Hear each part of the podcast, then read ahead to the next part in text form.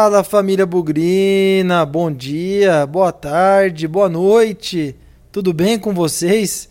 Está no ar o penúltimo pré-jogo do Bugricast dessa Série B do Campeonato Brasileiro. Hoje vamos falar de Havaí Guarani, nesse sábado, seis e meia da tarde, lá em Florianópolis, no estádio da Ressacada, capital do estado de Santa Catarina.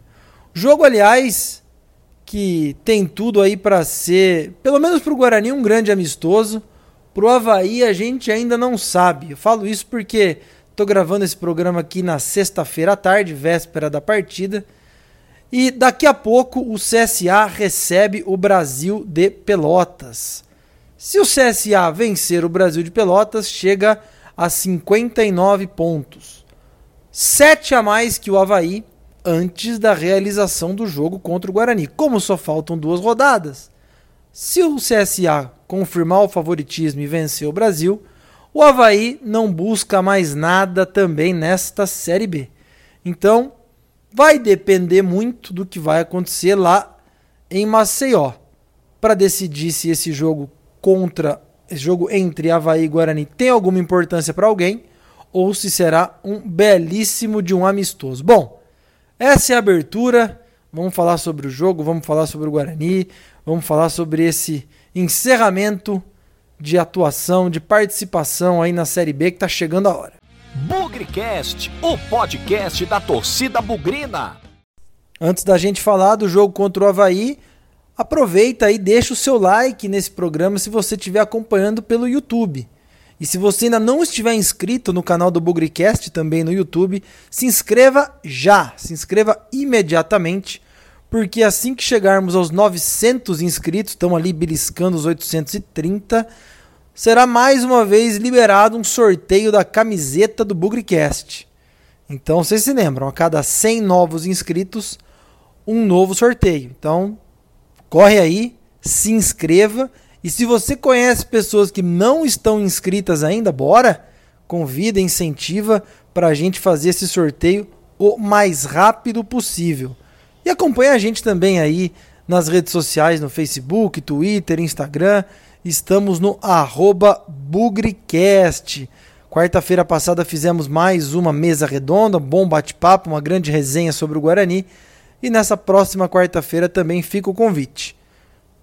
Vamos falar do jogo agora, que é onde estão as expectativas pequenas, sem muitas emoções para essa partida contra o Havaí.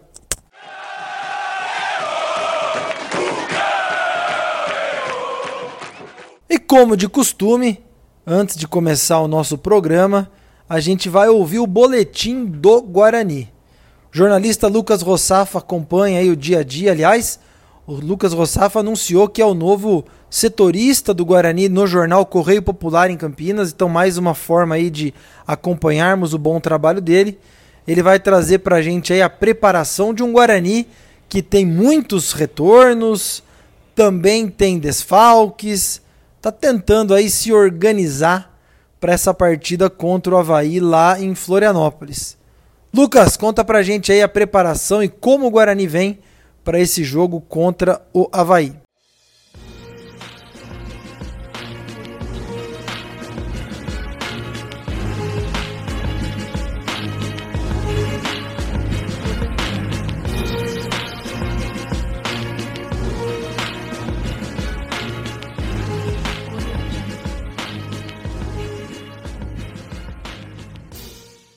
Oi Pezão, grande abraço para você, em especial a todo torcedor bugrino conectado na programação do Bugricast. O Guarani foi derrotado pelo Vitória, mas engana-se quem pensa que a temporada já acabou. Pelo contrário, o Guarani ainda tem mais dois jogos pela frente e, é claro, visa a classificação à Copa do Brasil de 2021 por meio do ranking nacional de clubes, que é organizado pela CBF. O Guarani teve apenas um treinamento em campo na sexta-feira pela manhã, antes de seguir viagem a Florianópolis, onde mede forças com o Havaí neste sábado a partir das seis e meia da tarde no estádio da Ressacada, onde jamais venceu.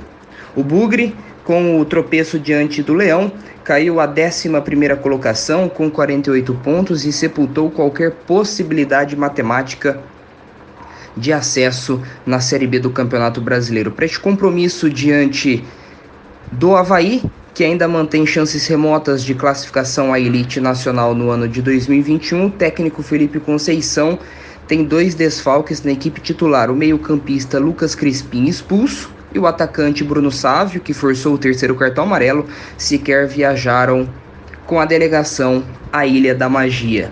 Por outro lado, Felipe Conceição é, deve ter alguns jogadores disponíveis após cumprir quarentena. Vale lembrar, o Bugre tinha 10 jogadores em isolamento social por conta da contaminação da Covid-19, mas é óbvio que a minoria viajou com a delegação. Entre os nomes mais cotados para ficar à disposição do treinador estão o lateral esquerdo Bidu e o atacante Renanzinho. Esses jogadores que ficaram ausentes durante 10 dias devem ter aí a questão física como um dos principais entraves para participar da partida, mas é claro que são garotos e podem é, ser escalados pelo Felipe Conceição, ao menos para participar de 45, 60 minutos lá no estádio da Ressacada. Ao projetar uma escalação, o Guarani deve ir a campo com Gabriel Mesquita no gol, Cristóvão ou Pablo na lateral direita, Valber e Didi na zaga e Eric Daltro na esquerda. No meio-campo, Marcelo Rickson e Murilo Rangel. No ataque, Renanzinho, que está voltando de Covid, ou Pablo, Eliel e Vagninho. Forte abraço, Pezão. Alô, Victor Rede! E aí, cara, as estatísticas desse confronto Guarani-Havaí, Havaí-Guarani, de certa forma, não muito corriqueiro até ali os anos 2000, dos anos 2000 para frente, um adversário bastante comum. Conta pra gente aí, ô Victor, um pouco mais da história de Guarani e Havaí, Havaí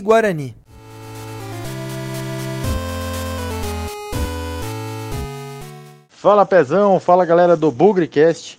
Aqui quem tá falando é o Victor Rede e tô sempre aí passando para vocês dados, curiosidades, estatísticas dos confrontos do Guarani nesse Campeonato Brasileiro Série B 2020. Bom, chegando aí no final do campeonato, esse é o penúltimo pré-jogo aqui passando para vocês. E o confronto de hoje é contra o Havaí, time lá de Santa Catarina, onde enfrentamos mais por Série B do que por outras competições. Né? A gente enfrentou eles duas vezes na Série A em 2010, mas como vocês estão super acostumados, o pré-jogo eu sempre priorizo jogos do, da Série B e de quando o confronto é fora ou em casa. E como hoje o jogo é lá em Santa Catarina, passar um pouquinho para vocês dos jogos do Guarani lá. O primeiro confronto foi no ano de 2006, já pelo segundo turno, mas precisa a quinta rodada do segundo turno. Naquela época o Guarani já tinha perdido aqueles três pontos da FIFA, né? Isso que o Cruzeiro está passando um tormento de perder ponto pela FIFA. A gente foi o primeiro time e fomos lá num sábado à tarde e acabamos sendo derrotados por 2 a 1 A gente até saiu na frente com o gol do Alex Afonso, né? Ele que fez eh, nessa Série B uma dupla de ataque com o Edmilson, cara de louco. Mais uma expulsão do Mariano ainda no primeiro tempo é, culminou com a derrota aí do Guarani. O Havaí empatou de pênalti e no segundo tempo eles viraram para 2 a 1 A última foi no ano de 2018. Foi ali no, no começo do campeonato, quer dizer, na reta final do primeiro turno, na 12 rodada, e fomos lá né, a Santa Catarina, numa terça, às nove e meia da noite. A Série B já estava com esses horários malucos já em 2018. Saímos atrás por 2 a 0 mas no segundo tempo veio uma incrível virada por 3 a 2 Kaique fez dois gols, aquele Kaique que jogou em 2017 e 2018. Longini fez o gol da, da virada, o Rafael Longini, mas logo depois o Havaí empatou o jogo e assim continuou até o final da partida aí, um empate de 3 a 3. Ao longo da história são oito jogos, com duas vitórias do Guarani, dois empates e quatro derrotas. O maior artilheiro do confronto não podia ser diferente, é o Kaique que fez os dois gols nesse empate de 3 a 3. Eu espero que vocês tenham gostado. Um grande abraço e até a próxima. Enquanto isso, na sala de justiça. Vamos começar falando do Havaí, adversário do Guarani nessa tarde e noite lá em Florianópolis. E, como eu falei, vai depender muito aí, na minha opinião, do que se desenrolar nessa noite de sexta-feira. Volto a dizer, o programa gravado antes da realização de CSA e Brasil de Pelotas. Se o CSA tropeçar, acredito que o Havaí vem com tudo para cima do Guarani. Não é um time ruim, pelo contrário, tem bons valores, embora tenha aí o desfalque do Valdívia com Covid, mas tem jogadores experientes, tem o atacante Getúlio que é muito bom. É um time aí que tem valores experientes, interessantes e que confesso não consegui entender por que, que o Havaí teve tanta dificuldade durante a Série B. Pelo menos dentro de campo, pelo menos no papel, é um bom elenco, é um bom time, é um elenco caro, muito mais caro que o Guarani, na minha opinião, mas que não deu liga. E aí vem o outro lado. Caso o CSA ganhe, vai ficar claro, na minha opinião, o motivo pelo qual o, o Havaí não deu liga. Muitos problemas financeiros. Nessa semana, os jogadores fizeram greve, os jogadores do Havaí fizeram greve por até quatro meses sem receber. A diretoria do clube lá se posicionou, dizendo que está com dificuldade em receber alguns valores aí que é de direito do time do Havaí. E por isso os salários estão atrasados e a diretoria reconheceu esse atraso, embora esteja fazendo de tudo aí para quitar a pendência com os jogadores. Olha, do fundo do meu coração, se o Havaí não tiver nenhuma perspectiva de acesso, ah, como consequência aí de uma possível vitória do CSA, quatro meses sem receber por parte dos jogadores, eu chego a pensar que o interesse dos atletas vai ser muito pequeno. Não vale nada e nós ainda não estamos recebendo. Então, eu acho que se o, o, Guarani quer ganhar o jogo, talvez tenha que torcer um pouco aí também para um triunfo do CSA para enterrar de vez os desejos de acesso do Havaí. O Havaí também, de certa forma, vem embalado, né? Um 5 a 2 em casa, em cima do Juventude. Pela primeira vez, o Havaí venceu duas partidas seguidas. Em Campinas foi aquele jogo duro também. Ganhou. O Guarani ganhou de 2 a 1 Como eu falei, é um time cascudo, um time experiente, um time chato.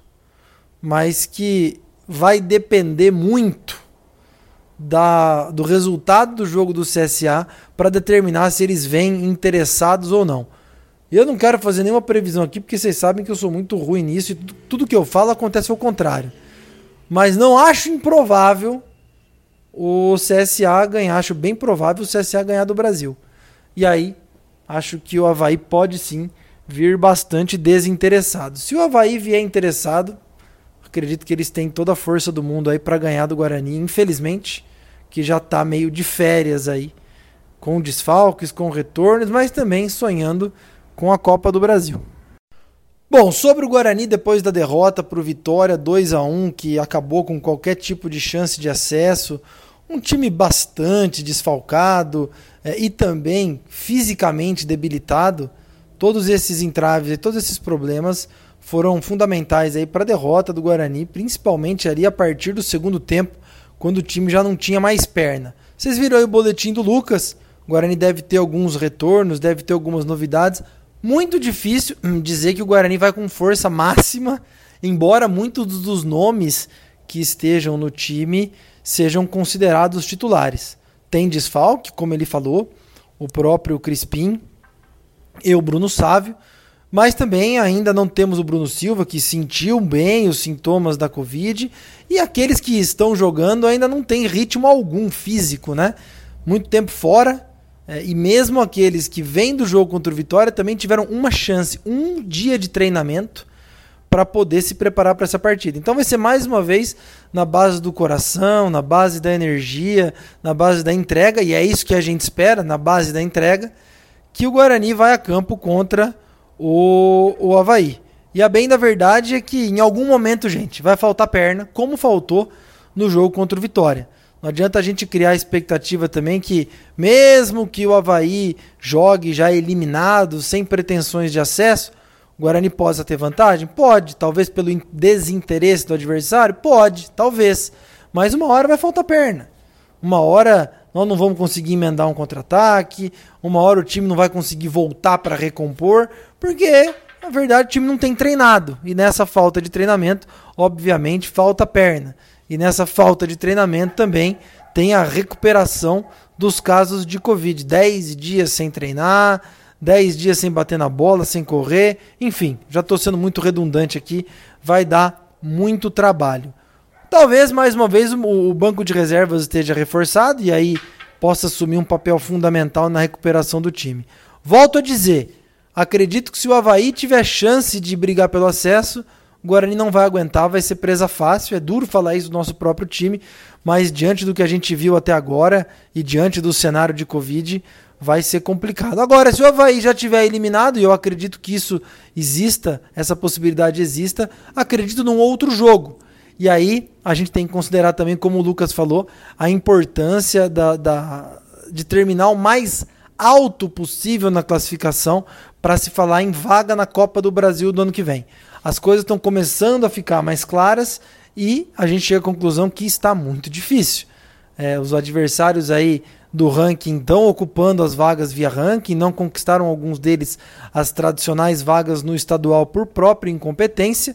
Então, aquilo que era para ser uma classificação relativamente confortável diante do histórico dos times em conseguir as vagas pelo estadual, dessa vez parece que não vai acontecer. Mas tem coisa para rolar ainda. Tem a própria posição do Guarani ser melhorada nos próximos dois jogos, tem definições na Série A, definições na Copa Verde, definições no Campeonato Goiano. Tudo isso ainda pode mudar muito a classificação, o ranking geral da CBF assim que terminar a temporada. Então, se existe alguma coisa que possa fazer os jogadores correrem, também pode ser a Copa do Brasil. E eu vou fazer aqui mais um último depoimento que eu fiz na mesa redonda na quarta-feira é, que para mim beira o inacreditável, beira o inaceitável e para mim acho que é um dos sintomas muito críticos desse time. Felipe Conceição foi muito duro na coletiva após o jogo contra o Vitória, falando em comprometimento, falando em entrega, cobrando isso dos jogadores.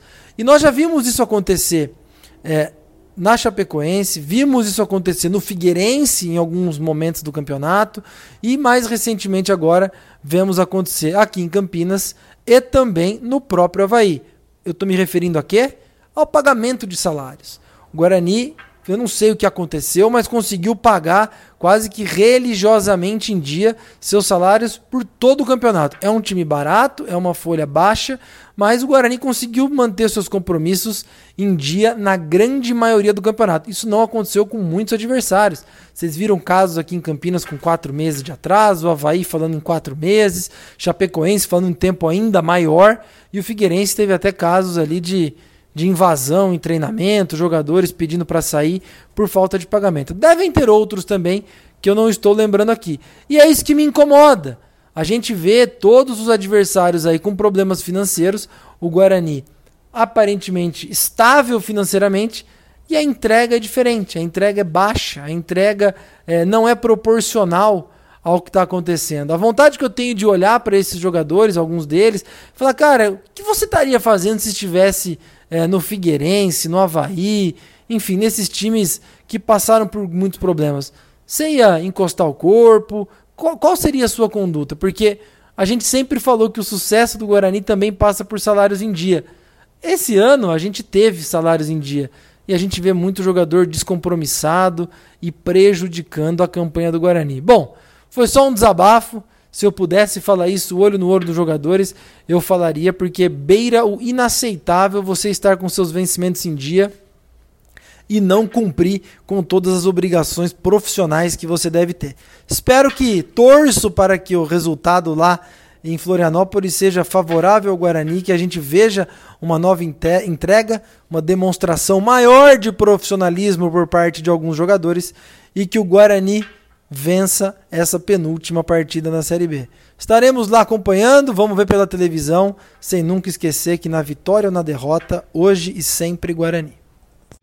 Avante, avante, meu bugre, que nós vibramos por ti, na vitória ou na derrota, hoje e sempre Guarani. É Guarani, é Guarani, é Guarani.